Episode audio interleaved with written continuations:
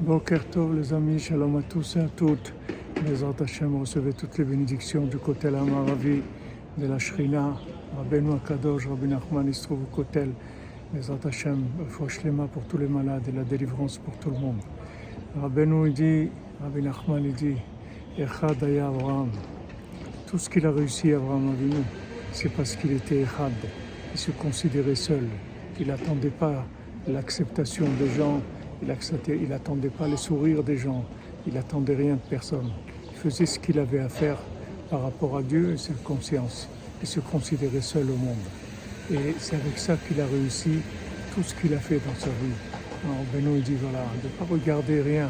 Si on sait qu'on doit faire quelque chose, on le fait, c'est tout.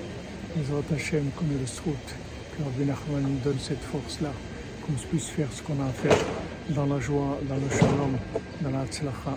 Hachem vous donne la santé, la bracha, une très bonne parnassa, les Hachem, pour pouvoir faire commettre au monde le tzaddik qui est venu sauver le monde, les Hachem. Excellente journée à tous et à toutes.